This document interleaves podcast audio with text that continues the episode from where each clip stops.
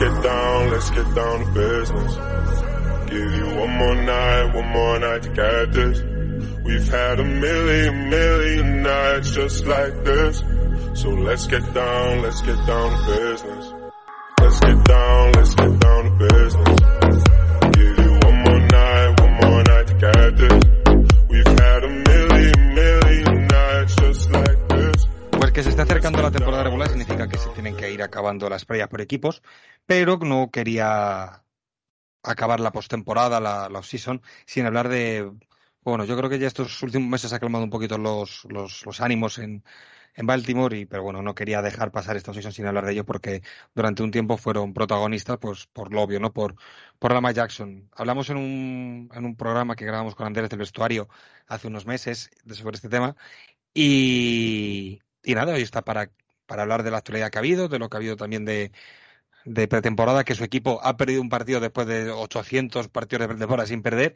Ya está por aquí Michel López de Toro. ¿Qué tal, Michel, tío? Bienvenido. Hola, ¿qué tal? Muy buenas. Pues muy contento, sí. Bueno, un poco apenado porque esa flamante racha que llevábamos como, como el enterrador ¿Cuántos en? Tasmania, ¿Cuántos pues eran? 24, 25 partidos, parece. Fíjate. Eran como cinco años seguidos sin, sin perder un partido de pretemporada.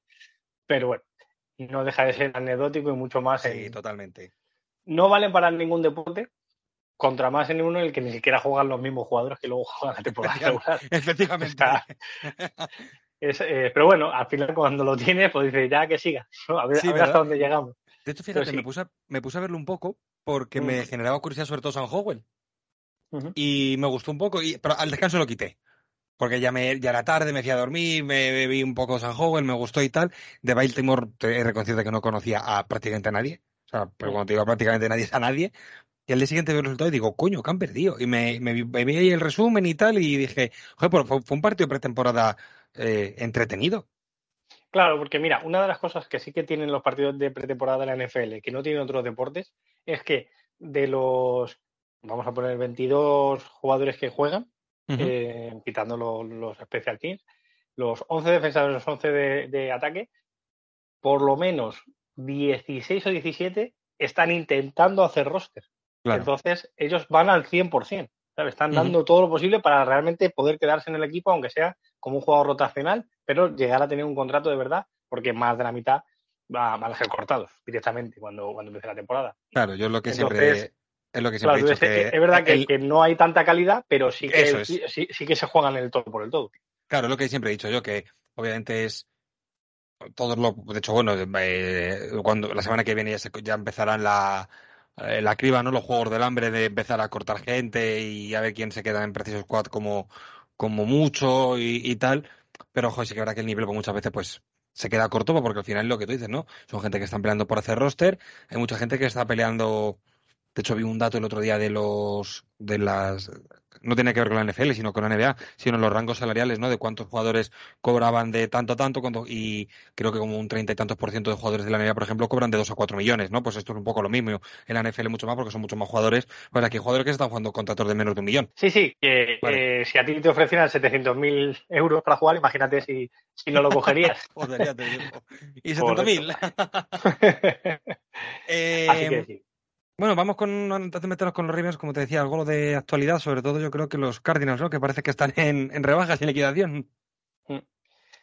Ver, yo creo que era, es una crónica de una muerte anunciada. Totalmente. Hace tres o cuatro años, pues con la llegada de Kyler Murray, se- al principio, ¿no? El primer año parecía que podían hacer algo más. y empezaron a hacer una serie de movimientos por jugadores muy importantes, ¿vale? Como DeAndre Hawkins, como Saquer, como Watt. Ujú. Pero la realidad es que si no cuentas con tu quarterback y, y aunque juegue cuando no sea lesionado, no es la gran cosa, mm, no se puede, no puedes competir en esta liga. Y lo han entendido. Y antes de cometer y dar más palos de ciego, han decidido tirar todo por la borda y empezar de cero.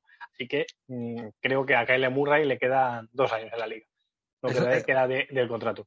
Ahí te quería, ahí te quería ir, porque no sé si tú has visto algo, por ejemplo, para ir del que es no tan relevante. eh, el tackle Josh Jones se va a los Texans, pero no, no tengo por aquí el, el dato de cuál ha sido el trade. Pero bueno, que si, a lo que quiero ir, que si Nada, Simmons, nada. Creo, creo que ha sido un swap de sexta con séptima o algo así. fíjate. Pero es que lo de Isaiah Simmons, tío, eh, yo lo he puesto por Twitter y me ha respondido Willy Bistuer. Eh, una séptima ronda por Isaiah Simmons, entiendo el momento de la temporada que estamos y tal, pero me, me ha respondido porque me ha gustado como lo ha dicho, que es insultantemente barato el trade. Sí. Una séptima ronda. O sea, yo no, no sé. A ver, aquí hay dos cosas que hay que pensar, ¿vale? Una, que evidentemente no es tan bueno como se esperaba, porque salió muy alto, un jugador que debía ser muy especial, que servía para hacer muchas cosas, pero esto yo desde, desde Las, que ya me, me lo dio a entender bastante bien Mariano, es un jugador que hace muchas cosas, no hace ninguna. Porque al final la NFL eh, es, es una liga de especialistas, ¿vale? Y hay algún jugador muy especial que es capaz de hacer dos o tres cosas bien, pero lo normal es que lo tuyo sea hacer uno. Si eres cornerback de, de intercepciones, eres cornerback de intercepciones. Si eres cornerback de man to man, eres cornerback de man to man. O sea, lo que no puedes hacer es todo a la vez, ¿vale? A menos Claro. que seas un mega superclase. A este jugador que le pedían, pues que fuera un safety, que se metiera en la caja, que fuera un linebacker, que llegara Que estuviera en el Pues, níquel, que fuese, sí, que fuese para atrás también, todo. Claro. si vales para todo, es porque o no destacas en nada o no saben utilizarte. Y creo que aquí se ha, se ha juntado un poco de todo. Ya es el, por lo menos, el segundo jugador de estas características que veo que llega a un equipo, no lo saben utilizar y falla, que el otro eh, fue eh, Julius Peppers. Sí, Era Julius Peppers, ¿no? Que, que, que sí, pusieron claro. a los Browns el primer- sí, sí. y después fue a los Giants que es ese hueco que dejó, lo, lo va a coger este. Y no han terminado de funcionar. Yo tengo un pelín de miedo, porque bueno, ahora hablaremos en, en Baltimore, pero está Kyle Hamilton, que es un safety, pero es un safety muy especial por el físico que tiene, que también fue elegido en primera ronda. Espero que nosotros sí sepamos utilizar, pero ese es el tipo de jugadores que pueden tener ese, ese tipo de problemas. De hecho, eh, lo que ha dicho, ¿no? De lo que te comentaba Mariano Tobar, mm, he estado, estaba justo ahora viendo eh, que lo que ha puesto también Pepe, ¿no? Cuando trabajáis juntos y tal, que te dice un poco lo mismo que tú con otras palabras, en un tuit que ha puesto, ¿no? Linebacker para todo, linebacker para nada. Claro, si es que al final es lo que hay. Yo lo tengo muy claro. Si es, que el jugador que va bien al RAS no para la carrera. Claro. Y el que lo hace todo, pues es una mega estrella y cobra 20 millones al año. Pero lo normal es que seas un especialista. Y si no lo eres de nada, tienes poco sitio en esta liga. A mí me gusta, a mí sí es de conocer que es un jugador que me gusta y creo que en Giants es una defensa que ya funciona per se y puede ser un, un buen, un buen añadido, sobre todo cuando no tiene que acaparar quizás tanto protagonismo y, ya tiene que entrar en un engranaje que ya funciona. Veremos a ver cómo eh, el coordinador defensivo de Martindale, cómo lo, cómo lo, cómo la apaña. Hombre, yo por las condiciones físicas yo le veo mucho más cuerpo de linebacker que no que de safety. A ver, lo, lo bueno que tiene es que además ellos eh, tienen una buena secundaria, ¿no? Porque entre Sí. Dante Banks, este, Xavier McKinney, Sí. Es verdad que a lo mejor en la posición de middle linebacker tenían más problemas y por, y por ahí es donde van, pero ¿es capaz de ser un middle linebacker al uso? Claro. No lo tengo tan claro, pero bueno, es verdad que la línea es muy potente, con Lawrence, Swan Robinson, Leonard Williams y tal, y, y todo, ¿no? Entonces, como la presión va a ir por otro lado, pues quizá tenga un mejor engranaje. También te digo, es que jugar rodeado de muy buenos jugadores es más fácil para todos.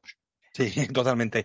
Y lo que, y lo que ha hecho lo, lo primero de Kyler Murray, sé que estamos en agosto de 2023, pero bueno, ya he leído algún tuit e incluso en algún momento lo he comentado en algún podcast. Eh, esto huele a que los Cardinals, si no son el pick uno del draft del año que viene, Será un fracaso para ellos. será un fracaso para ellos, claro. Con lo cual, aquí te voy. Eh, ¿Dónde crees que es posible que buscasen ellos el trade? ¿Por el pick uno o por, o por Kyler Murray? No, no entiendo la pregunta. Ellos, Sí, ellos, ellos- sí, o sea, ellos van a ser el pick 1, 2 o 3, aun con Kyle Murray jugando. Claro, a lo que voy es, todo apunta a que el pick uno del draft el año que viene va a ser un quarterback, que va a ser Caleb Williams de Sí. USC. Con lo cual, en el supuesto caso ese de que acaben como pick uno del draft, ¿qué verías tú más factible? ¿Un trade por el pick uno, algo estilo Chicago, como ha hecho este año? ¿No? Con ese pick uno. Ah, O quiero buscar- decir que ellos, que ellos bajaran, hicieran un trade down con el 1 Eso es, porque... eso es. Vale, vale, vale, vale. No, no, no. O sea, en todo caso, pero es decir, pues que yo no le hubiera pagado a Kyle Murray ese dinero. Ya. Bajo ningún concepto. Entonces, que no vayan a por Caleb Williams con todo lo especial que parece ser, que luego lo puede ser o no. Pero sería un error para mí. Sobre todo porque ellos mismos están dando muestras de qué es lo que quieren y lo que buscan. Se están desprendiendo de todo el mínimo talento que tienen para, aun haciendo lo mejor posible en los partidos, perder. O sea, lo que es tanquear, vamos, de toda la vida. Sí, sí, sí. sí. es, el, es el tanking de la NFL, ¿no? Que el tanking es lo que yo siempre he dicho, que yo creo que el tanking en el campo no existe, pero el, tanco, el tanking desde la banda o desde, desde el front office sí que existe. Correcto. Mira, el tanking en el campo no puede existir. Claro, es imposible. Es imposible. Los jugadores que están en cuarto año eh, tienen que demostrar que son lo mejor posible para que o bien este equipo les pague o les pague otro. Pero ellos van a, van a salir a, jugar, sobre todo porque además no es como otro deporte que puede ser, ¿sabes? No meter la pierna, como, como en el fútbol se dice y tal. Sí, bueno, bueno esto no llega. No, aquí, aquí como no metes la pierna, igual, igual te parten las costillas. como no entres duro, ¿sabes? Entonces no es más difícil que haya en el campo este tipo de cuestiones. Entonces, la mejor manera para tanquear, dado que en el campo no va a suceder, es hacerlo en la gerencia y creo que lo tienen muy claro y que lo están haciendo. Así que lo siento por los aficionados de, Arizona, pero se viene un, año. Va a ser, va a ser un año muy duro de ver Arizona, ¿eh? Va a ser, joder, va a ser, va a ser muy duro. Em, duro yo creo que también va a ser el futuro que le espera el futuro en la NFL a Trey Lance ya no te digo ni San Francisco, sino te hablo incluso en la, en la propia liga. ¿eh? Es mi sensación de. Joder, Sandarnold parecía un quarterback desterrado en esta liga y, parece que ahora aquí, pues, joder, lo han puesto por delante de, de un de un chico que, que dieron tres primeras rondas para subir a por él. Y, y, yo tengo la teoría. Que ya les puede salir bien a San Francisco lo de Purdy, porque si no, pueden pedir alguna cabeza. Y creo que esa cabeza eh, puede ser mucho más la de Lynch que la de Sanahan. Sí, estoy bastante de acuerdo contigo en que si te quedas con uno de los dos, es con Sanahan, porque ser general manager es muy difícil y hacer las cosas bien es muy difícil y encontrar es muy difícil, pero lo que Sanahan, lo que hizo el año pasado, aún con su tercer quarterback, con un jugador elegido el último del draft y, estar compitiendo y que parezca que, tienes opciones reales de poder llegar al anillo ahí con, los Eagles, me parece que es una tarea de, entrenador bestial. Además, el movimiento que hicieron por McCaffrey lo hacen también sabiendo que Sanahan es un genio en el backfield. Entonces, perder esa, dupla no tendría mucho sentido. Aún así, eh, creo que eh, es un poco circunstancial. Es muy raro lo que les pasó el año pasado. de tantas lesiones en los quarterbacks, no es habitual. y eso, cualquier equipo que lo ocurriese, eh, hubiera caído igual que ellos. Estamos hablando de que en la final de conferencia se pone McCaffrey de quarterback. Total. Entonces, claro, es, me parece demasiado castigo para una cosa que, tú puedes pensar que sin Garópolo igual no, pero es que sin Lance tampoco y sin Purdy tampoco, entonces ya, llega un momento que me parece demasiado. Pero está claro que el deporte es para ganar y que ellos tienen una defensa y un, bueno, y un ataque incluso hecho para ganar con ese trade y tal. Entonces, si no hay resultados, pues alguien tiene que morir. Esto es así. ¿Te puede parecer a ti, a, días de empezar la temporada, quizás la mejor plantilla de la liga? Eh, ¿Por roster completo? Sí, hombre. No sé si la mejor, pero con los Eagles, que yo creo que también es muy, muy completa. Y los empiternos Browns, ¿no? Que siempre por plantilla parece que están ahí, luego les va como les va. Pues la verdad es que este año estoy un pelín de los, los Browns que, siempre están ahí, no sé cómo lo hacen, pero siempre por plantilla parece que son súper competitivos y luego se, les termina cayendo. Y por acabar con, la actualidad, eh, salía hace un par de días, Mitchell, la noticia de que los, los Colts le han abierto la, la puerta a que Jonathan Taylor traiga una, una oferta, un trade para, para poder traspasar, porque bueno, ellos parece ser que, que el propietario eh, Jim Irsay no le va a dar la renovación que pretende y más aún no con todo lo que ha pasado en esta eh, off-season, esta postemporada, con todo el lío de los, de los running backs, contratos y demás. Eh, ¿Cómo ves tú toda esta historia? Porque han sonado equipos como Miami, ¿no? Que es el contender, Eagles, me decías, eh, Minnesota, incluso, ¿no? Por, por tapar la, la baja del Vin Cook. ¿Cómo ves tú toda, toda esta situación?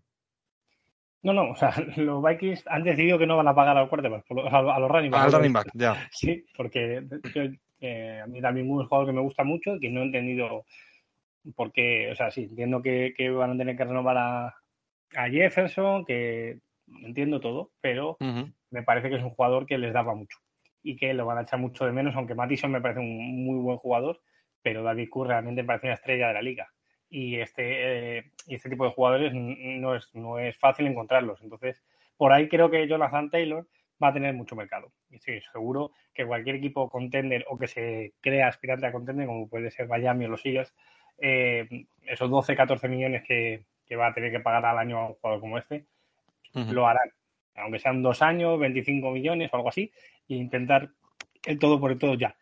Eh, ¿Es un buen momento? No, hombre, es un momento relativo, porque claro, estamos a punto de empezar la temporada, y muchos equipos pues ya tenían la planificación hecha y tal, pero la verdad es que es una oportunidad de mercado bastante importante por la edad que tiene este jugador y todo lo que puede aportar. Más allá de esa lesión, no, ha tenido en principio eh, problemas de lesiones durante su, carrera y, es un jugador que sí que puedes depositar el balón pues como pocos en la liga.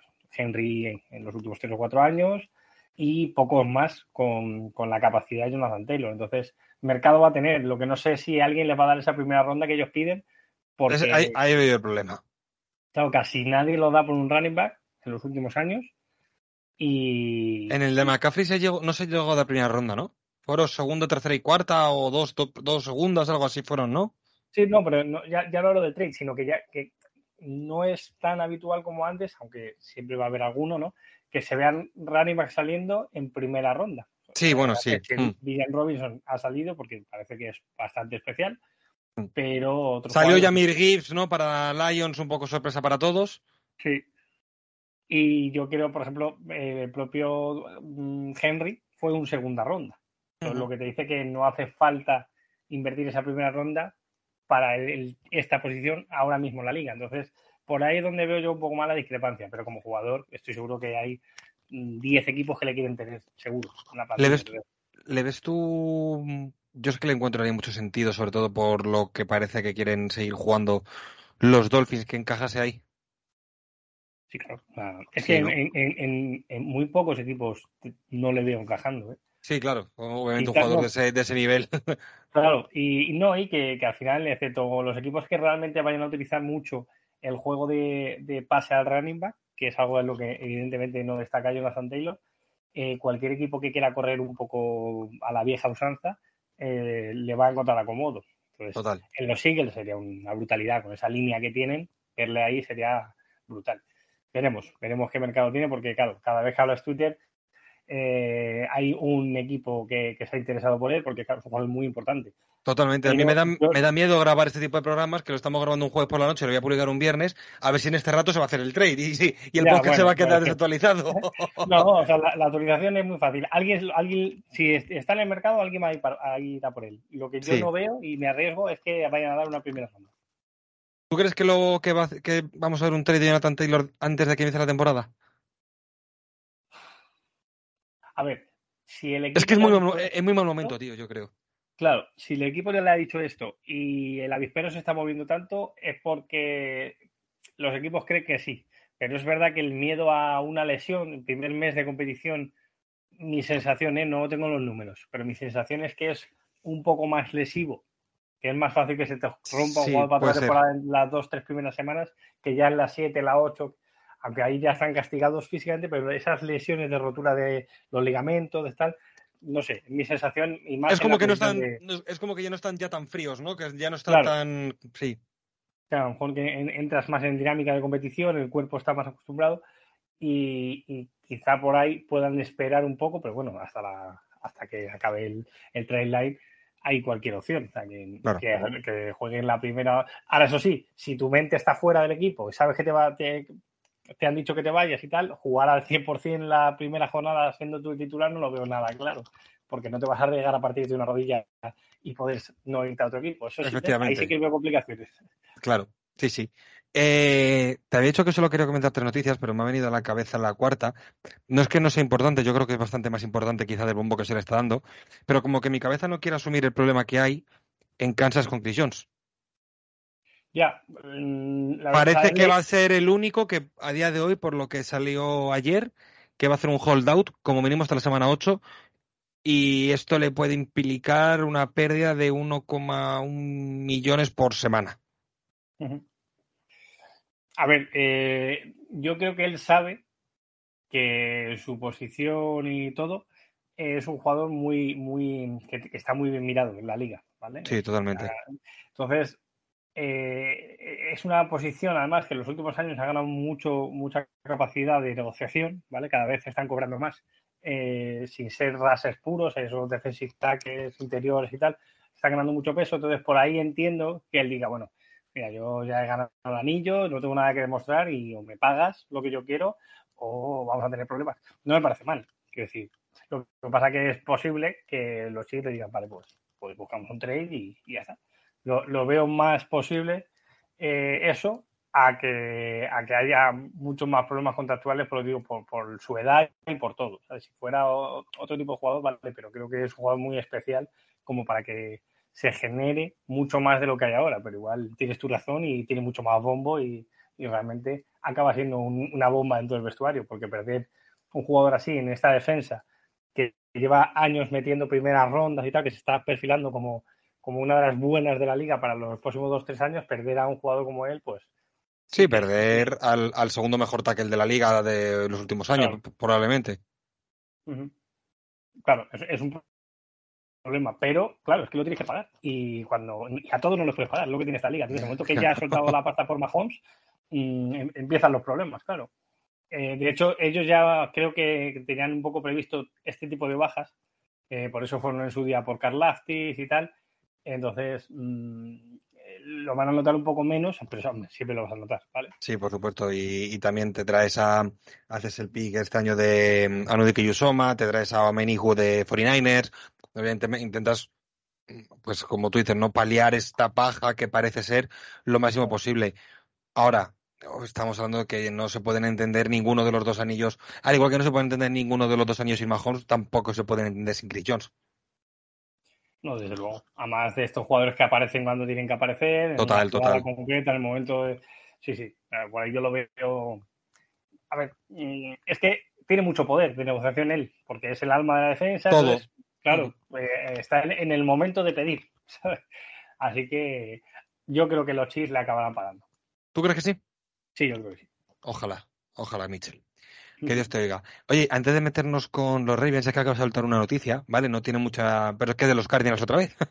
Vaya. Eh, que han hecho un trading por Josh Dobbs, el, el quarterback. Desde, desde, los, desde los Browns. Yo no sé qué pasa hoy en, en la oficina de los Cardinals, pero. Bueno, eh, quiero decir, en este caso pasa poco. Sí, es, pero es curioso, ¿no? Que los Cardinals hoy, que sé, ¿cómo, ¿cómo, es el dicho este, no? Que cuando el diablo se aburre con el rabo mata mosca, ¿no? Pues... A ver, raro, ¿no? Porque, bueno, es verdad que el, el Dorian Thompson Robinson ese de los Browns dejó buenas, ¿no? sí. buenas sensaciones y tiene más pinta de que han dicho los Browns, bueno, lo que me den por este. Sí, de eso, mira, acaba de poner Dov Clayman, que tiene toda la pinta de que Dorian Thompson Robinson va a ser el QB2. Claro, claro, sí, me, me, lo creo. Eh, entonces, pues, la verdad es que yo los tres, he visto tres o cuatro drives, no he visto el partido completo, ni se me ocurriría, pero, pero tenía buena, buena pinta, vamos, el, el chaval, ¿no? Por lo menos intentando leer las jugadas y en el póker y tal. Entonces, bueno, no tiene nada que perder. Total, todo el dinero ya lo tienes invertido en el quarterback, pues eh, ¿para qué tener total, eh, total. jugadores con opciones? Pero bueno, los Cardinals, pues no después. Mira, eh, hablando de tanquear, fichemos a Josh Dobbs. claro, o sea, si, es que la noticia en sí no tiene. O sea, es.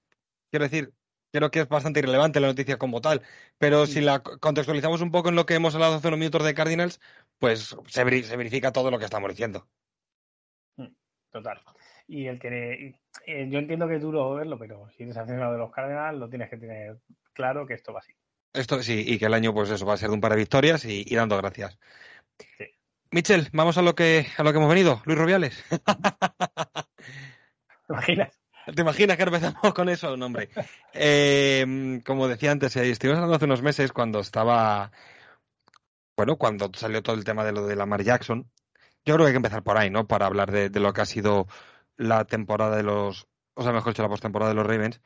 Eh, tú te mantenías firme, lo recuerdo perfectamente, en aquel programa que grabamos que decías que tú estabas prácticamente convencido que, de que Lamar Jackson iba a renovar y se iba a quedar y que iban a llegar a un acuerdo, que no sabías eh, o que no podías eh, visualizar todavía en qué manera, pero que tú lo tenías muy claro que, que se iba a quedar. Yo no lo tenía tan claro, yo de hecho pensaba que se iba a ir. Y el tiempo te ha dado la razón como casi siempre. Eh, firma un. Ojalá, ojalá fuera así. firma un contrato, yo creo que en, dentro de la cadena, ¿no? Cuando se firman estos tipos de contratos según la posición, ¿no? Pues que primero fue Jalen Hurts, luego ha ido él, luego ha ido Justin Herbert, queda Barrow. Eh, pues el contrato yo creo que, que, si pensamos que se iban a llegar iban a llegar a un acuerdo, el contrato que esperábamos, yo creo que todos. Sí, sí. yo creo que aquí el mayor problema ha sido el tema de que no tuviera gente. Ya, eh, porque era negociar con la madre directamente, ¿no? Claro, entonces no sé si en algún momento esa mujer ha decidido hablar con alguien que sí que haya tenido ese tipo de contratos y tal, y estuviera intentando arañar cualquier fleco por aquí, por allá, que si un millón para ella o cualquier cosa así, porque luego tanto, tanto, tanto bombo para que luego sea un, contrato al uso de los que se esperan. ¿Sabes? Que lo digo, de hecho, mm, me sorprendió que incluso es bastante benévolo en los dos primeros, estos dos primeros años con la franquicia. Es bastante benévolo. Este año cobraron, no llega a 30 millones, la más que es más o menos lo que, o sea, no sé, yo creo que, tanto bombo para conseguir lo que al final... Este año no se queda, no llega a 30 millones el, el saldo de este año. Creo que no, vamos, ya, ya me, me Oye, a, mirarlo, pero puede ser, ¿eh? Puede ser, ¿eh? Porque me parece... Pero, me, pero me, o sea, te lo digo porque me parece curioso después de todo lo que, por lo que tú dices, ¿no? Que después de todo lo que se ha liado, que lleguemos a, a estas alturas. Eh, a ver, Ravens. Eh, pues efectivamente, 22 millones. Mm. Y el año que viene 22,1. El año que viene 32, efectivamente. Joder, que es de broma, ¿no? Entonces. No, lo que, lo que tienen es, es que no me acuerdo bien. Yo sé que, el último año era una barbaridad, eran como 70 millones o 80 millones o algo así, o 70 y tanto millones. Pero que todos sabemos que, que, van a ser luego de mentiras. Sí, que eso luego se, reestructura, se, se reestructura tal y al final, que sí, alargas dos o tres años más y vuelves a pagar otros 50 en ese momento, vale. Pero al final estás dando la oportunidad al equipo.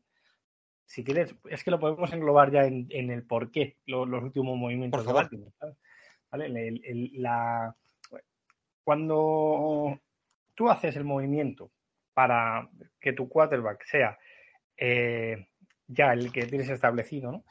Eh, y le das el dinero de este tipo de dinero, tiene otra manera de hacerlo. O, le das toda la panoja al principio e intentas construir un buen proyecto alrededor de él para que en los últimos años, cuando sea más flexible el cap, puedas traer talento que te permita eh, jugar, porque al final tienes que jugar tanto en defensa como en ataque.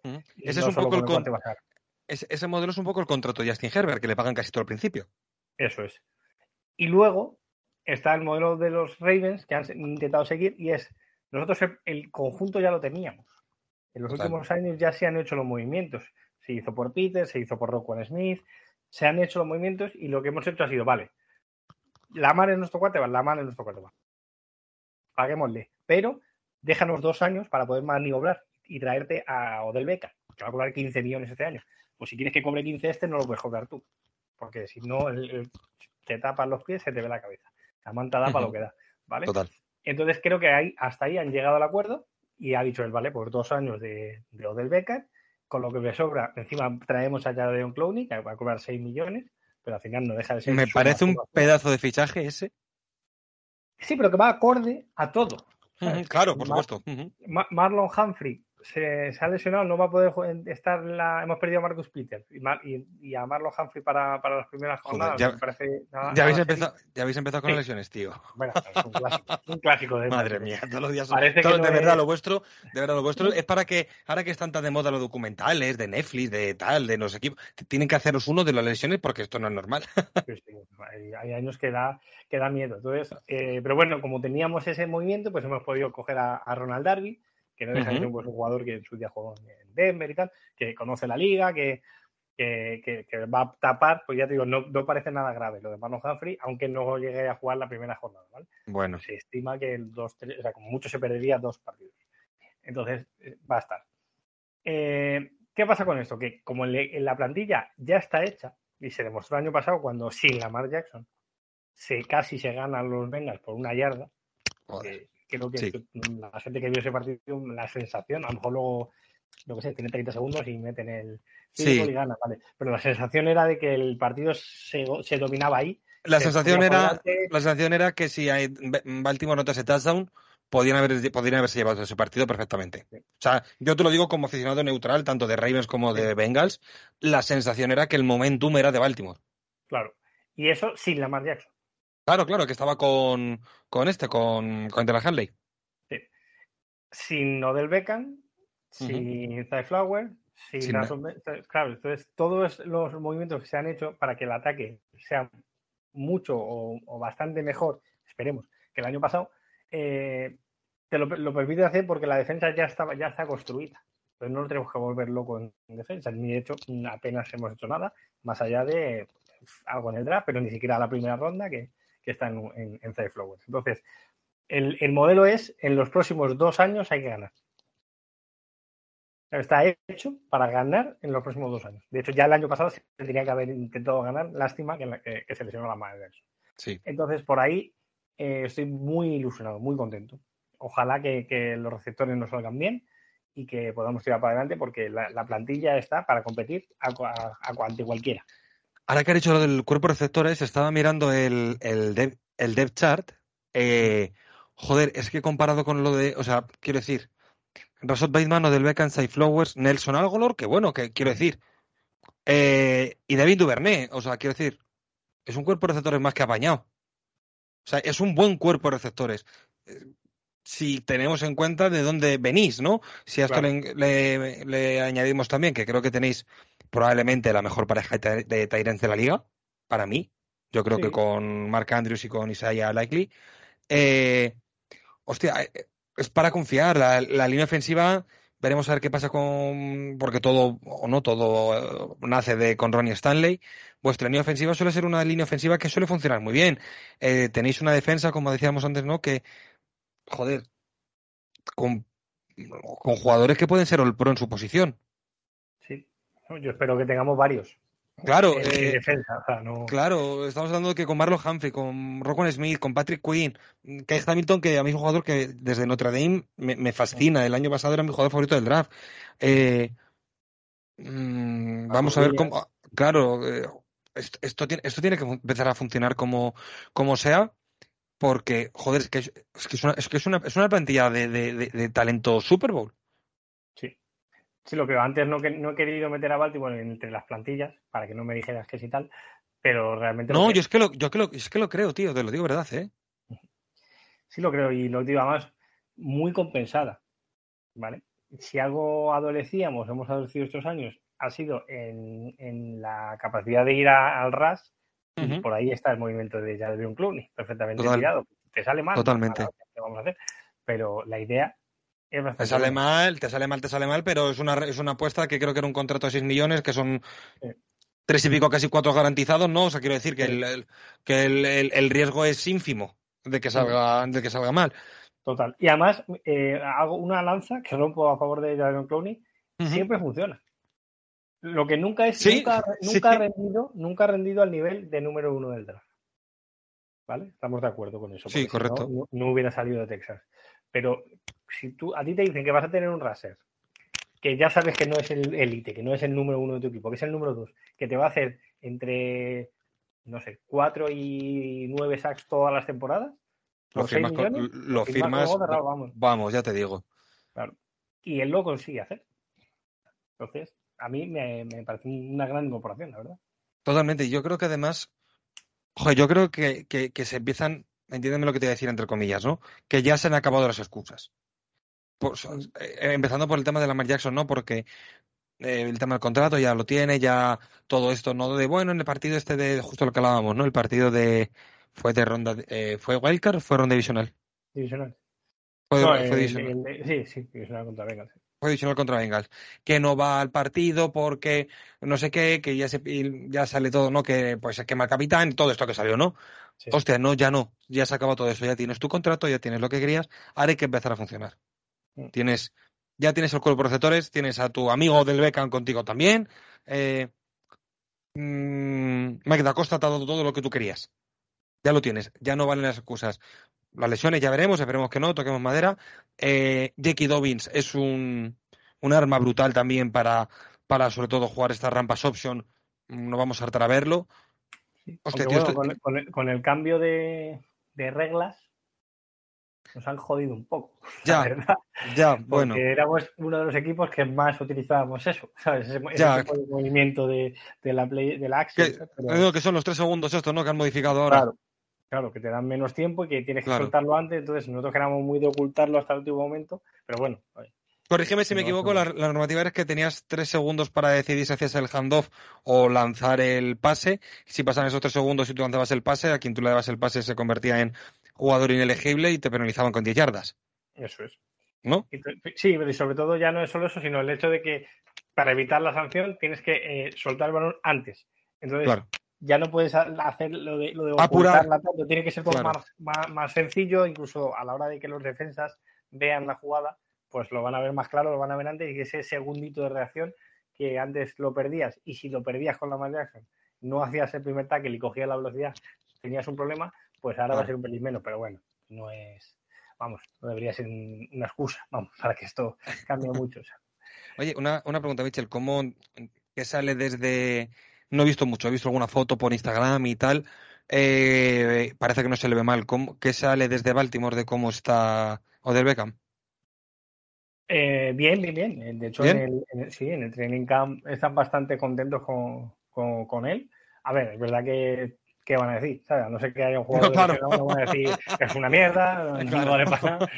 No, pero eh, de hecho, bueno, había un aficionado de Baltimore que, que, que sigo que suele hacer apuestas y tal, decía que él tenía claro que el primer touchdown de Baltimore lo iba a hacer Odell Beckham, porque la Maya Jackson le iba a buscar para que vean que están aquí. Y en una ruta, en una ruta de slant de estas cruzada por el medio, tan típica suya, ¿no? y- y pa- para restarle presión a, a Rayson Bateman, que Claro. que la verdad que el hombre, este sí que con las lesiones ha tenido bastantes problemas Sí. y no ha podido rendir, y sobre todo a Zay Flower, es decir, tú a, a hacernos disfrutar, ¿sabes? A lo que a coger una, una- un baloncito corto de 5 yardas, convertirlo en 15, que es lo tuyo, pero nada de pelearte con lo que eso ya lo hago yo, que soy yo del ¿sabes?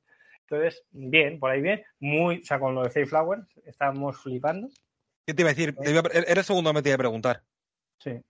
Eh, es un, un jugador muy explosivo, muy especial, que espero que seamos capaces con, con la llegada de, de Tom Monken de, de involucrarle de la mejor manera posible, porque es verdad que, que es un talento especial, pero este tipo de talentos yo en la liga los he visto varias veces y normalmente no suelen salir bien, ¿vale? Porque el último es, por ejemplo, Rondal Moore, que- es un jugador así pequeñito, Sí. que tal, pero que al final o, o le encuentras un equipo que, que sabe realmente utilizarle y entonces te hace como Golden Tate, ¿vale? Que te, que, que te hacía 200 yardas y siempre siendo el número 2, o, eh, o, o o Víctor Cruz, o este tipo de jugadores Sí. que no son jugadores de 1,90, pero si, si sale así, perfecto, que como yo espero que salga, pero si no, a lo mejor se puede quedar un poco en tierra de nadie, porque claro, al no tener un físico tan poderoso, pues si te placan rápido, no explotas tu velocidad, no, no, no encuentras bien las rutas, pues no, no vas a sobresalir. Entonces, bueno, la sensación es que cuando la coge, de hecho, hay una broma en Baltimore con que en Lamar Jackson le llaman como el joystick, ¿no? De, como si fuera un arcade. Pues dicen Sí. que este es lo mismo, ¿sabes? Que la coge y, Y se empieza a volver loco, ¿no? Claro, y es muy difícil, y muy difícil cogerle y tal. Entonces, bueno, eh, la verdad es que el cuerpo de receptores, como nunca habíamos tenido nada, pues cualquier cosa que nos viene nos parece Claro. la hostia. claro. Entonces, eh, pero sí que sí que las sensaciones, que es que, el- que es lo más importante, ¿no? Que sale de los training camp.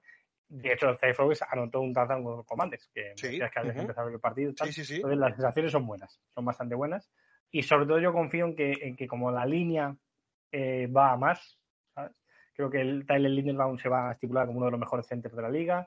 Kevin Zeiler lleva dos años con nosotros y ha sido probó los dos años. Morgan. Moser y Ronnie Stanley, si aguantan sanos y, y pueden jugar toda la temporada, muy mal no lo van a hacer porque son dos muy buenos jugadores. Entonces, yo creo que el ataque, lo único que dudo es, de, es si Jackie Dobbins está recuperado realmente de la rodilla. Te ha, faltado, te ha faltado, perdona por decir el nombre de la línea ofensiva, el Edgar, que es el más complicado de todos. El, eh, bueno, es que no sé ni cómo se, cómo se pronuncia. A ver, te voy a- lo has clavado. Malaesale Aumabae Laulu, la madre que me parió. Joder. Vale. Mali. Nosotros le llamamos Mali y ya está. Vale, sí, ma- mejor. Malesala. Male. Eh, sí, yo creo que además va a ser titular y es un sexta ronda de este año. Sí, sí, es que, Sí. Eso, es que eso estaba viendo, que es un sexta ronda de la Universidad de Oregón. O sea, Se es, una, que, es- que es de una universidad importante. Sí, se ha ganado, el- es un maula, ¿vale? El- bueno, el típico jugador que es muy grande. ¿vale? Sí, Muy grande. Eh, y le ha Ben- 300, a Ben- a Ben Cleveland, 330 libras, ¿eh? Qué Sí, sí. animalada. Oh. Mastodonte, sí, sí. Tenemos entre ese y Daniel Faele, que yo creo que, si no me falla la memoria, es el jugador más grande de la liga. Pues te lo digo ahora mismo, son, joder, 380 libras. Sí. Y de altura mide más de dos metros. Es, es- es un 6'8", sí, estos son 2 metros 4, ¿no? Algo así son. Sí, algo así, sí, sí. Es un bicho. Yo creo que es, creo que es el jugador más grande de la liga. Entonces, claro, se te ponen en, en la, en la goal line, pones a, estos dos con Morgan Moses. Es una montaña, y- Daniel y Faile. que no, claro, o sea, que se tiren ahí Morgan Moses, eh, Paele y Boasala y como no ganes una yarda tirando de encima El Sneak tiene que salir solo, quiero decir, ¿no? O sea... vamos, no hace falta ni que lo lleven. claro, claro. No hace falta poner el Tyren detrás del quarterback para que le empuje ni nada de esto. Y mira que nosotros somos especialistas que tenemos dos fullbacks. Que claro. Que no tienen ninguno, nosotros tenemos dos. y, Patrick Ricard que encima es un buen fullback. sí, eso es. Así que por ahí yo creo que, las cosas deberían ir, en el ataque deberían ir muy bien. Ya te digo, mi mayor duda es con el tema de los running backs. De hecho, fichamos a Melvin Gordon, porque no está muy claro, yo creo, realmente que Jackie Dobbins y, Eso te iba a decir. Edwards estén bien al 100%. Él dice que sí. De hecho, hemos tenido algunos problemas eh, o estamos teniendo problemas contractuales con él, porque como todos los, los running backs está pidiendo un dinero que Baltimore no, no, tiene claro que se lo vayan a dar. Y por eso se ha fichado a Melvin Gordon, por un dinero como al, estilo de Jadon Clowney. Pero que claro, es que Jackie Dobbins, si está bien, es un muy buen jugador. Yo creo que es un running back de 1200 yardas, pero es verdad que, lleva dos años lesionándose seguidos. Entonces, en una posición que, que si en todas si no juegas no, no haces nada, lógicamente. Pero más en esta, que es que si no eres capaz de correr y mantenerte sano, pues hay, como tú, hay, hay muchos.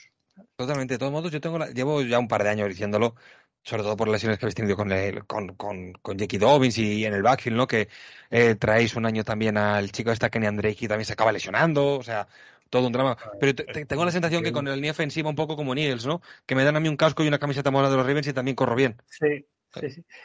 De hecho, hubo ahí unas temporadas cuando, cuando nos quedamos ya sin, sin Ray Rice, eh, empiezan a venir jugadores y todo el que llega hacía mil yardas. claro. Es que era ridículo, es que daba igual. Justin Forsett, o sea, daba igual el que viniera. Tú fíjate qué nombres, ¿eh? Sí, sí, o sea, eh, hacía mil yardas, era como, eh, este chico, había de hecho uno que ha fallecido hace poco. Ay, sí, el que, sí, sí. Em, este que, hacía los, bailes, que jugó en Seattle también. Sí, sí, sí, sí. bueno, el que llegaba, el que llegaba hacia mil yardas y era porque, claro, que el estilo de juego de Baltimore es ese. Entonces, pero sí que yo creo que Chiquito Bis es algo más especial que todo eso y es una pena que no lo estemos perdiendo. Alex Collins. Alex Collins, eso es. Alex Collins. Eso es, una pena que luego llegó Mark Ingram y se cascó 1100 yardas. Daba igual, el que llegara, ¿sabes? En el momento que llegara se hacía más de mil yardas. Y creo que con Domis podríamos hacer lo mismo, pero si se mantiene sano. Incluso con Gas Edwards, que le pasa lo mismo. Sí. Oye, y tengo una, tengo una duda. Eh, Nelson Agono no deja de ser un, una, un pick de primera ronda. Mm. No me acuerdo qué año fue, 2015, 16, creo que fue por ahí, ¿no? Em, yo creo que puede ser, puede creo que vamos a verle más snaps de lo que podemos pensar, porque sobre todo para estirar el campo creo que puede venir muy bien, ¿no? Para librar un poco las zonas medias, para aprovecharlas tanto con jugada de carrera como con esas rutas cruzadas que hemos hecho de Beckham, Mark Andrews incluso. Creo que vamos a verle más snaps quizás al principio incluso que al propio Cy Flowers. Claro, eso es lo que te iba a decir sobre todo para taparle, ¿no? claro, para protegerlo un poco al principio al chico. Sí, es probable. Y, incluso a Duvernay también. Creo que, sí, puede ser. es un jugador más bajito, pero muy fortote y tal. Eh, sí, puede ser. Lo que pasa que, eh, bueno, además es curioso, decías lo de primera ronda, tenemos cinco primeras rondas en, la posición de, receptores. Del Beckham, Rayson Bateman, Zay Flowers, Nelson Aguilar y la Ponte Edwell, que fue en primera ronda de Minnesota que luego no hizo nada correcto. Y le hemos fichado también porque nos faltaba un receptor grande y tal para red en un momento dado. y, es, claro, yo en la vida he visto ya a Baltimore con cinco primeras rondas en el cuerpo de receptores. Que luego ahora no harán nada, pero de momento ya resulta pintón.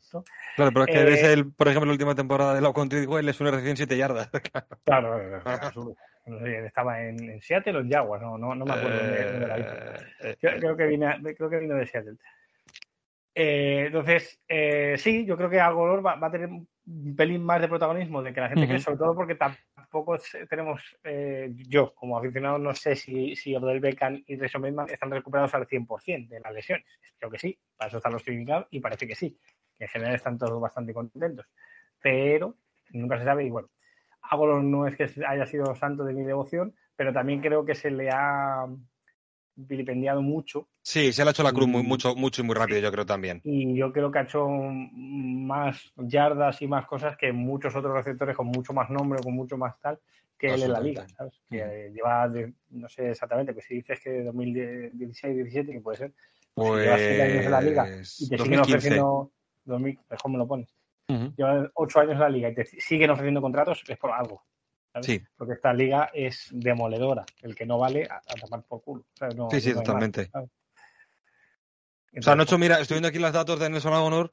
Eh, su mejor temporada fue en 2020 en, en, en Riders, ¿no? Que hace de 9 896 yardas, luego todas de 200, 300 y tal. Pero, pero, mucho, pero, pues hombre, en esa Bell de wide receiver 3 creo que puede ser. Sobre todo más por esquema que por target, ¿no? Pero Sí, además es que aquí eh, eh, va a pelear por ser el wide receiver 3, 4 o 5 sí, sí, en sí. función del momento y además mete a Marc Andrews. Sabes Claro. que ya eres el target 6 del equipo, Sí, entonces ujú, bueno, Total. para eso tampoco lo vas a pedir mucho más. Eh, por ir encarando ya hacia la, un poco pronóstico y demás, Sí. tengo la idea de que la... la defensa, que es, que es- llevo guardando todo. No, de, de la- de la defensa solo te voy a decir dos cosas. Por favor, sí. Llevamos tres años seguidos siendo la defensa que menos yardas de carrera permite de la liga. ¿vale? Esto va a seguir siendo así. ¿vale? El año pasado se cogió un jugador que se llama Travis George, que yo creo que, que va a ser eh, el tackle del futuro de Baltimore. Eh, Michael Lo dan detrás, detrás de Michael Pierce ahora mismo en Death Sí. Chart. el año pasado eh, jugó un poco más de lo que nos hubiera gustado porque Michael Pierce eh, se lesionó el pectoral y no, no pudo jugar todo. Este año jugando los dos juntos, creo que, que se, se va a ver que Travis Jones va muy para adelante. Creo que puede ser un buen año para Justin Y espero que tanto Dafe Owe como David Ojabu y como Javier Clowney, no digo que ninguno vaya a llegar a 10 sacks porque no me lo creo, pero si entre los tres hacen los 20 sacks, pues ya la línea está hecho porque lo de, de aquí hacia atrás, muy pocas defensas hay eh, por nombres mejores que Baltimore. En absoluto. Eh, Eso- tener a. Roquan Smith, Patrick, Patrick Quinn, Roquan Smith, eh, Kyle Hamilton, Marcus Williams, Marlon Humphrey, si Sí. recupere y tal, Vamos. La defensa espero que sea una top 3 de la liga. Y Owe ya está también recuperado de los problemas físicos que, que, arrastró la temporada pasada. Sí, y, y espero que Oyago también, que el año pasado se la pasó en blanco, entero. Además, yo tengo la sensación de que Owe em, tiene potencial de superestrella. Sí, por eso se le escogió en primera ronda. Que Yo- Owe, eh, y David Oyago les pasa a los dos una cosa, bueno, creo que son nigerianos los dos y no han Mm. jugado al fútbol americano desde pequeños. ¿sabes? No es como Claro. los americanos. Tal. Entonces, hay ciertos, o sea, ellos son eh, freaks físicos, ¿vale? que se han desarrollado muy tarde, que hasta los 14, 15 años no empezaron a jugar a esto. Entonces hay algunas cuestiones de técnica y tal que, que van a tener que, vamos a tener que esperarles un pelín más. Pero físicamente Olafeu es, es increíble, de verdad.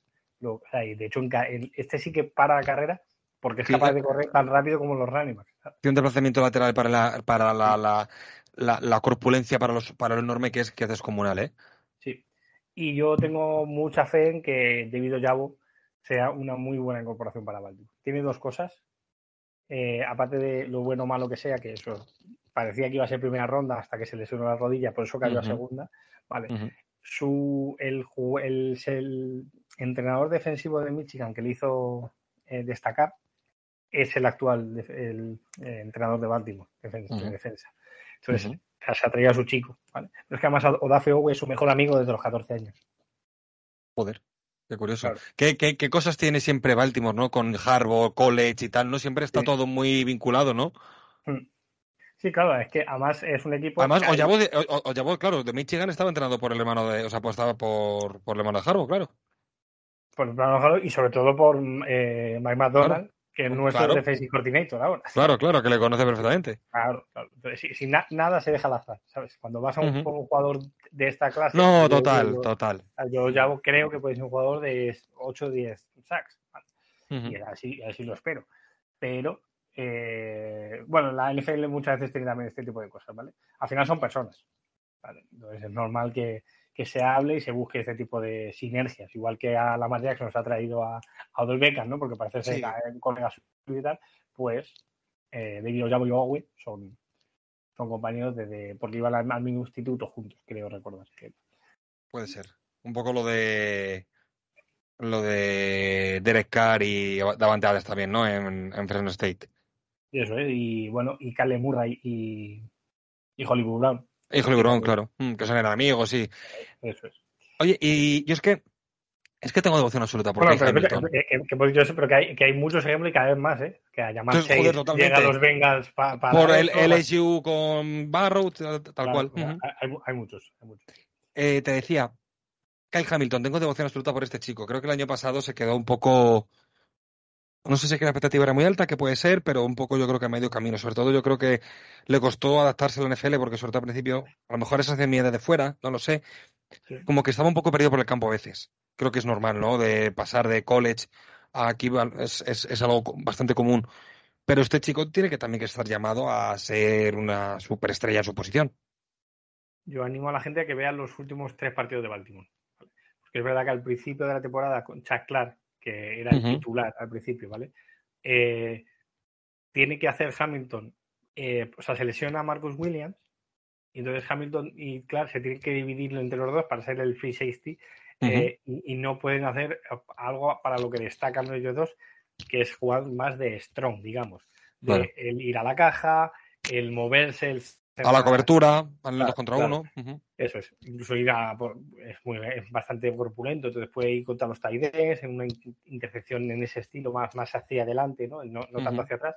Claro, Con si. Marcus Williams está sano y patrulla por detrás y Marlon Humphrey está sano y puede coger al, al mejor hombre, creo que vamos a ver mucho a Kyle Hamilton, que es que es muy especial de ver porque hace muchas cosas. Igual le puedes ver deflectando un pase que la siguiente está metido en el backfield, porque físicamente le pasa con lo que hablábamos antes de Simons. Sirve para hacer muchas cosas, pero espero que realmente a Hamilton no, no, no se pierda en, la, en, en, hacer, en querer hacer tantísimas cosas. Que se quede, que realmente- que- justo lo que hemos dicho antes, que se quede, quiere hacer todo y se queda a mitad de nada. Eso es. Pero yo creo que, que con jugadores tan especialistas como tenemos, como que son Mike Williams y, y Marlon Humphrey, tener un jugador un pelín más, eh, ar- eh, ¿cómo se dice?, del liberal, ¿no? Que, que, que pueda hacer lo que, lo que él quiere hacer un poco más, eh, como hacía Marcus Peters, por ejemplo, que, que Sí. sí decía volverse un poco loco a por la intercepción, porque sabía que detrás, y, y en principio iba a tener gente que, que le secundara. Creo que con, con Kyle Hamilton eh, puede ocurrir esto. Yo espero mucho de él, la verdad. Eh, de hecho, se le seleccionó muy alto.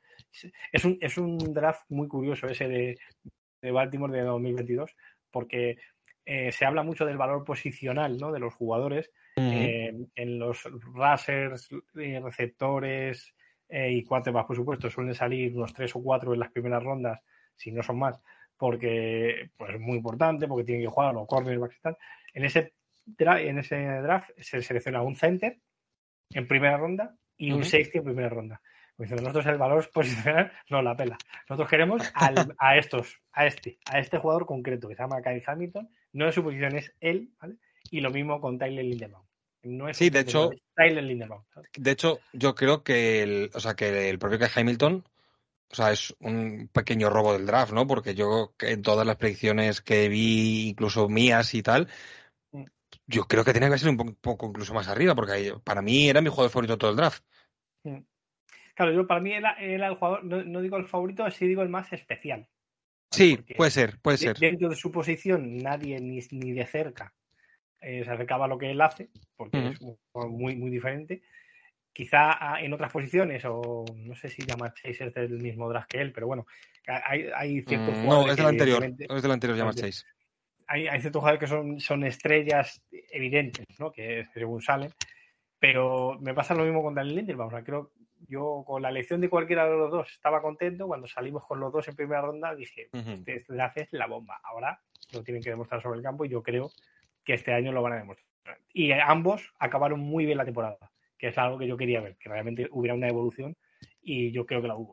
Creo que la hubo y esto de Pro Football Fo- eh, Sí, PFF, sí.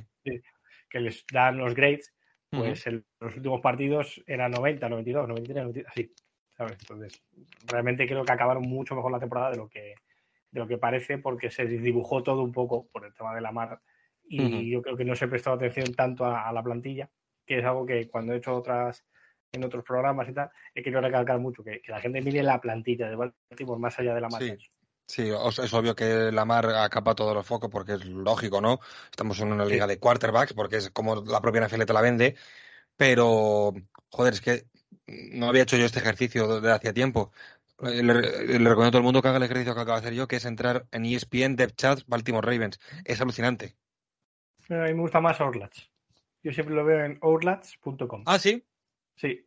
Yo es Me que lo gusta suelo, mucho. tener, yo suelo tener más a mano ESPN, no sé da por igual, qué. eh, será porque por costumbre. Como siempre Sí, por pues costumbre. no- claro, ya lo tengo gustado, pero vamos, bien, bien los dos. Había Sí. una, es que no me acuerdo, pero cuando yo empecé, antes incluso de, de llegar a las, había una página web que molaba mucho porque te ponía, eh, los- los- te los ponía en el campo, te los colocaba por colores y te decía, este es una superestrella. Este es de, ¿Ah, sí? de un 7 a un 10. Sí, sí, que era la bomba. Entonces veías el equipo y veías los que estaban en verde oscuro eran superestrellas. En verde claro, titulares. En amarillo, eh, solo, solo posibles, o sea, candidatos a titulares, ¿sabes? O, o rookies, tal. Te lo- Qué te curioso. Dividía en colores y molaba un montón. No me acuerdo cómo se llama, pero sé que desapareció porque la dejé de ver, pero molaba mucho. Y sobre todo para la gente que empezara, ¿sabes? Para poder ver cómo, cómo las plantillas se, se estructuran y tal, era muy, muy interesante. Sí, lo que pasa que, bueno, todo- ya no con todo el crecimiento que está teniendo la NFL y más en España y tal, ya si quieres aprender estas falta. cosas, no, no, o sea, que no, que no es como cuando estabais en el AS, ¿no? Y tenéis Sí. que buscaros un poco más la vida. Ahora, afortunadamente, con poner lo que tú quieras buscar en Google, te salen 15 páginas que te lo enseñan. Sí, sí, está, está claro. Y además no, no deja de ser también la valoración del que haya escrito eso. Claro, efectivamente. Como las picas del AS, ¿no? De, pues Claro. un, un poco lo Total, mismo. total. Eh, Michel, creo firmemente que la AFC Norte va a ser la división con más victorias del año y que va a ser la, al menos yo, Aitor, personalmente, la división que más ganas tengo de ver. Porque además, no solo por Baltimore, que lo estamos hablando del equipazo que, tiene- que, te- que tenéis, eh, aunque sé que es vuestro máximo rival y todo lo que tú quieras, yo tengo un hype muy alto este año con los Steelers. Mm, Yo también. Y para el, el aficionado de fuera de esa división, va a ser con, con los Bengals, ¿no? Veremos a ver si Barrow juega al final desde la semana 1, si no, eh, como decías tú, ¿no? Los sempiternos Browns. Sí. Eh, hostia, qué división, tío. Sí, siempre lo. Quiero Siempre, decir, siempre. Pero este año especialmente. O sea, que yo animo a la gente que vea en los últimos, no sé, 15 años, cuántas veces se ha, ha habido una división que ha metido a tres equipos en playoff, ¿vale? Y cuántas veces hemos, ha sido la nuestra. Claro. Porque nos ha pasado muchas, varias veces, ¿sabes? De que los Steelers y los Ravens siempre estaban ahí y a veces se metían los Browns y a veces se metían los, Metían los los Bengals. Entonces, es una idea muy competitiva. Y no me acuerdo quién fue, yo no sé si fue, si era Belichick, no, no, era un entrenador de estos de así con mucho renombre, ¿no? Que decía que cuando estás en una, en una división eh, tan potente, tan competida, es como que eh, llegas más preparado a luego a los enfrentamientos de playoff y tal. Claro, Totalmente, si totalmente. tú has- te has enfrentado, eh, pues en los últimos años, vamos a poner el ejemplo de Green Bay, ¿no? Cuando se enfrentaba a Chicago y a Lions, digamos que había un mes de competición Muy flojo. que, que ganaba, que tal, pero que no. Claro. Entonces, si eso te pasaba en diciembre, que normalmente, bueno, al final del año siempre te vas a enfrentar al equipo de tu división, pues si te enfrentas seguido a Chicago y a Lions en ese momento, o no sé, no he dicho eso por decirlo alguno, pero O, o- a, incluso a algún- Jacksonville y Texas. Claro, claro. O malos, ¿sabes? malos años incluso de los propios Vikings, que los han Claro, tenido. o, o los Dolphins con, o sea, los Patriots con los Oh. Jets, los Dolphins y Buffalo que, que. Entonces, ¿qué pasa? Que, que, claro, si en el último mes de competición has tenido dos eh, menos enfrentamientos, pues a lo mejor no estás tanto en tensión, no, no tienes que, que preparar tanto las jugadas. Tu exigencia no es la misma. Claro, tu exigencia no es la misma. Entonces, eso es decir que, que en la AFC Norte eh, le gustaba mucho, eh, que normalmente en, en la NFC Este también eh, ha, ha pasado históricamente, ¿no? Porque Ujú. los Eagles, Giants y Dallas siempre han estado ahí, y que eso es un plus, y yo creo que se sigue manteniendo. Y equipos como Steelers creo que hacen muy grande a esta liga, porque llevan muchos años con, con ese récord positivo, ¿vale? Como no, no teniendo récord negativo, lo que te hace a ver que no hace falta apestar para poder conseguir ser un equipo competitivo que entre en playoff y que realmente consiga cosas. ¿vale? Entonces, por ahí creo que, que- que equipos como Baltimore y como, y como Steelers eh, dignifican mucho la, la, la NFL. Total, total. Y yo sobre todo, joder, es que es la sensación porque no sé cómo explicarte. Los Steelers han entrado, por ejemplo, en reconstrucción, por decirlo de alguna manera, pero yo no tengo sensación de que hayan reconstruido. O sea, No que no, o sea, la sensación de que no hayan reconstruido, si entendemos por reconstruir muchas veces como entendemos que es perder partidos de fútbol americano. Claro, No, por, pero- eso, por, eso digo que, por eso digo que dignifican la competición. Totalmente. No me totalmente. hace falta tener un, un 2, un 10 y- un 2.15 ahora, ¿no? Un 2.15 para, para, para encontrar estrellas y que mi equipo... su- No, mira, Pickens eh, elegido en media ronda del draft, tal, tal. No se puede así, se pueden hacer así las cosas. Totalmente. Baltimore, eh, Lamar Jackson fue el, el último pick de primera ronda. Ujú, El pick 32, sí. No hace, no hace falta tener el número uno para, Claro. para que tu equipo. Entonces, si tu equipo es competitivo Y tu, tu manera de, de entender esto es que hay que competir por cada partido, por cada yarda, por cada. eh, haces que, que en algún momento te vaya a ir bien. Y fíjate sí, que, y fíjate que para eso yo creo que Kenny Pickett ha caído de, de pie en Pittsburgh, ¿eh? Sí, sí, va, yo, yo pensé que en ese draft no iba a salir ningún quarterback en primera ronda. Y fíjate. no pensé que ninguno tuviera el, el va- el valor real de primera ronda. Y mira que bien le está saliendo. Ahora, bueno, pues veremos cómo se desarrolla y tal, pero lo están haciendo las cosas muy bien. A mí me gustan mucho los estilos. Creo que tienen muchas cosas muy interesantes. Para empezar, el cuerpo de receptores. Total, Que total. Que le total. salga bien, y más con la llegada de Daniel Robinson, que vale, que está claro que está muy venido a menos. Sí, Pero bueno, pero para ser ese receptor veterano que les ayude, que en un momento dado en la red zone aparezca como hacía Larry Filler a los últimos años de los Cardinals y tal, pues la bomba, la G. Harris, me gusta mucho, me gusta mucho los estilos. Además creo que, que- que tienen, con nosotros tenemos mu- muchas similitudes a la hora de, Sí. entender este juego y Sí. Sobre Y todo me- cuando se ven desde fuera los partidos de Steelers con Ravens, son históricamente son partidos de trincheras. sí, Son partidos muy duros, muy físicos, muy fríos también, ¿no? Por donde están los dos equipos y todo geográficamente. Eh, Son partidos muy, pues muy de café para cafetero. Quizás no sean los partidos típicos que te captan adeptos que han hecho un 45-42, ¿no? Pero, pero para el aficionado del fútbol americano es un, es un gozo ver estos partidos. Sí, pero cuidado, que es que eso, bueno, eso daría para otro programa, pero muchas veces, claro, muchas veces se habla de esto, pero eh, los Steelers tuvieron en el mismo equipo a, a- a Big Ben tirándose 4.500 yardas a Antonio Ya. Brown y a, y a Livion Bell. Entonces, que, que los fuegos artificiales también los tenían. Y con una de las mejores líneas ofensivas de la historia, prácticamente. Claro, claro, total. Entonces, lo que pasa es que como su defensa normalmente son el salto y seña, que Claro. es un poco lo que pasa a Baltimore, eh, lo otro queda con un pelín de dibujado, pero joder. Vamos, en el ataque ambos equipos han tenido estrellas muy importantes. Eh, para ir rematando y no robarte más tiempo, Michel. En Claro. playoff obligatorio. Eh, Para, para Baltimore, sí, claro. para el play- sí, lo doy por hecho. Mm. Hay que, como, vamos, creo que el mínimo exigible es pelear el liderato de la división. Sí, estar ahí. A ver, eh, va a ser complicado por lo que dices. Sí, porque no- no- puedes perder y no pasa nada. Porque no- nos vamos a robar mu- muchas.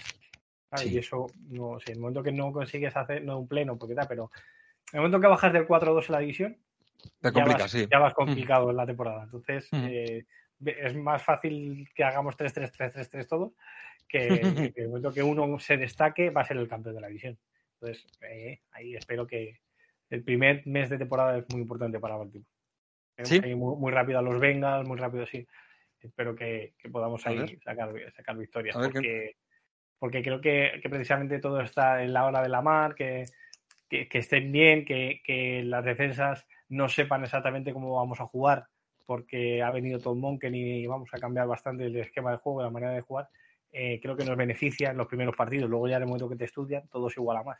Y eso de enfrentarte pronto a, a los Bengals con la posible baja de Burrow, a ver cómo está, cómo llega el tema de la lesión y tal, a ver si le podemos robar esa, esa victoria.